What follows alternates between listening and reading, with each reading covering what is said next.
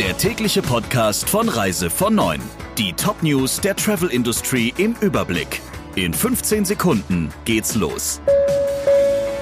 Drei-Sterne-Restaurant, Fünf-Sterne-Hotel, Sechs-Sterne-Schutz. Wenn Ihre Kunden das Beste wollen, legen Sie jetzt eins drauf. Empfehlen Sie Medical Protect Plus, das 6-Sterne-Service-Paket der URV. Jetzt informieren unter urv.de/slash Sterneschutz.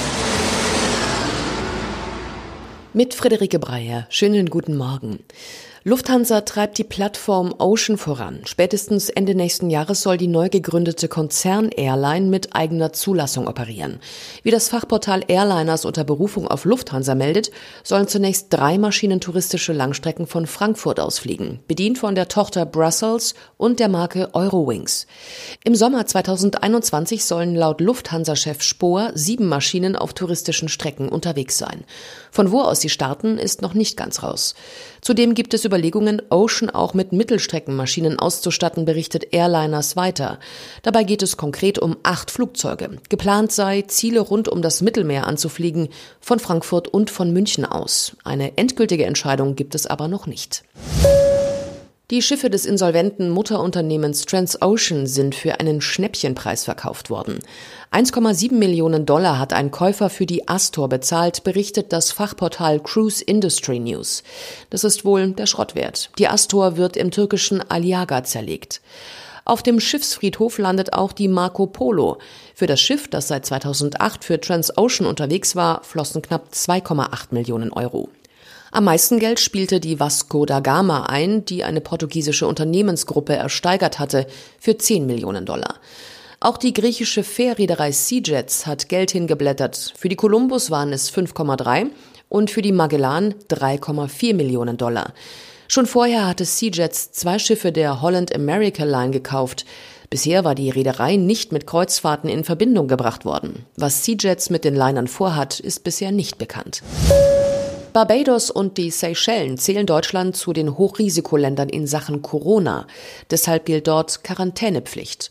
Für Barbados muss bei der Einreise ein negativer PCR-Test auf Englisch vorgelegt werden, der nicht älter als 72 Stunden sein darf. Nach einem Tag in Hotelquarantäne erfolgt ein weiterer Test.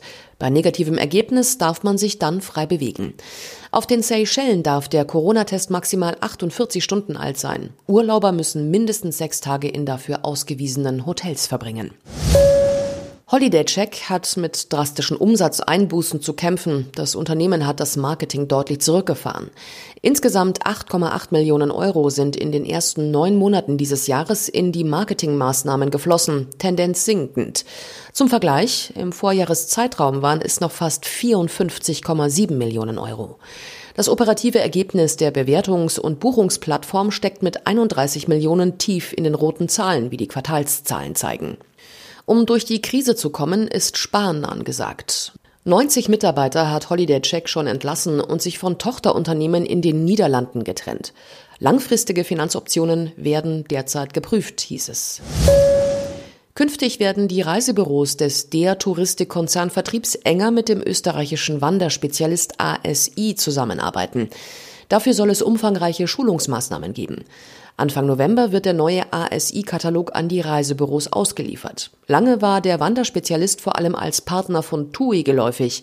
Angeboten wurden und werden von ASI unter anderem Wander- und Trekkingtouren, Wintersportaktivitäten, Fahrradreisen und Erlebnisreisen. ASI-Chef Gasser bewertet den Deal mit TUI positiv, denn er stärke die Präsenz im stationären Vertrieb deutlich. Der Reise von Neuen Podcast in Kooperation mit Radio Tourism. Mehr News aus der Travel Industry finden Sie auf reisevon und in unserem täglichen kostenlosen Newsletter.